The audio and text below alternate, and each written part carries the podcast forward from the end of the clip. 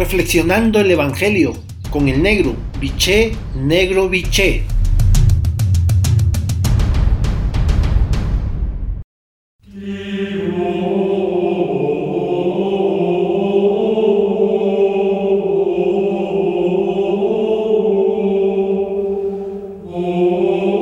Buen día hermanos y hermanas. Hoy el Evangelio de Mateo en su capítulo 20, versículo del 20 al 28, la frase central es la siguiente.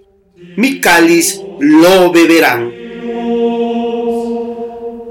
Aunque Mateo intenta minimizar el episodio, sabemos por Marcos que fueron los dos discípulos, no su madre, quienes se dirigieron a Jesús.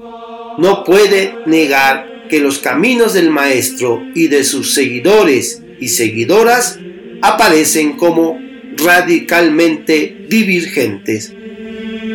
A las tres ocasiones en que Jesús habla de su final, los llamados tres anuncios de la pasión, optando por un camino de entrega servicial, sucede una reacción de los discípulos marcada por la ambición.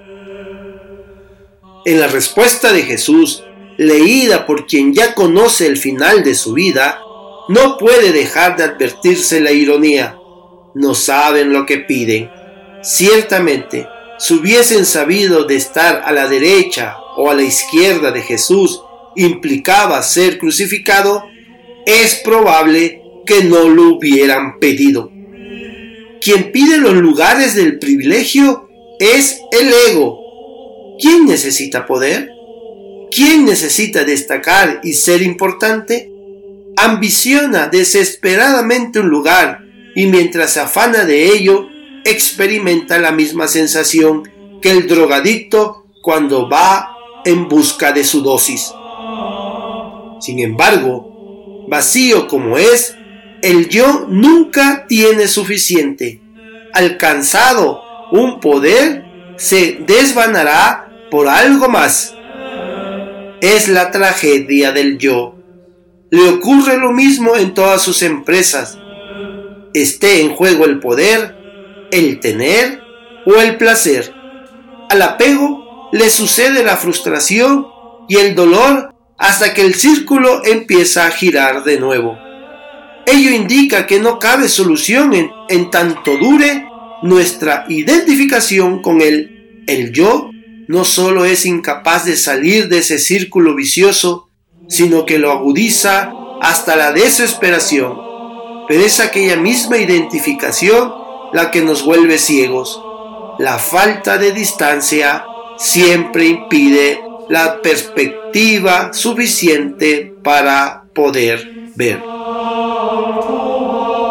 Como ha escrito André Comte, vivimos prisioneros de las falsas evidencias de la conciencia común, de lo cotidiano, de la repetición de lo ya conocido, de lo ya pensado, de la pretendida o contrastada familiaridad de las cosas, en suma, de la ideología o del hábito. ¿Cuándo nos abriremos a la novedad? ¿Cuándo podremos llegar a reconocer nuestra verdadera identidad y la comprensión que emerge de ella?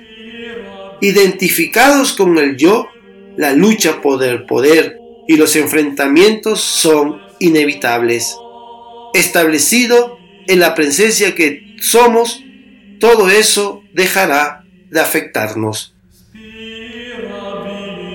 La fiesta del apóstol Santiago, hermano de Juan, recuerda la ceguera humana cuando la gracia de Dios no está en nosotros.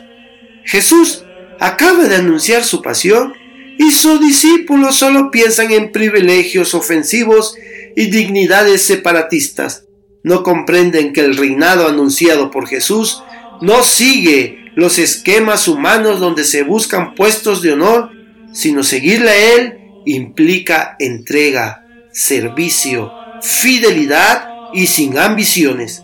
Santiago y Juan estarán muy cerca de Él, pero no por la vía de los privilegios mundanos, sino por el compartir su suerte, beber su cáliz.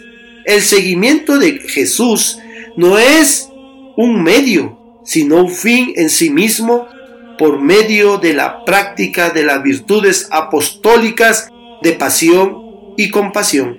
Beberemos el cáliz del sufrimiento que Cristo bebió y sigue viviendo en las personas de los pobres marginados. El ser discípulo de Cristo es nuestra mejor recompensa. La muerte de Santiago no es sino una participación en la muerte de Jesús. Por lo tanto, para tu reflexión de esta mañana tarde, tomándote el tiempo necesario y el silencio que requieres, la pregunta es, ¿pides fervientemente al Señor la fuerza para amar el Evangelio de la vida? Hasta entonces, un abrazo, los quiero y rezo por ustedes.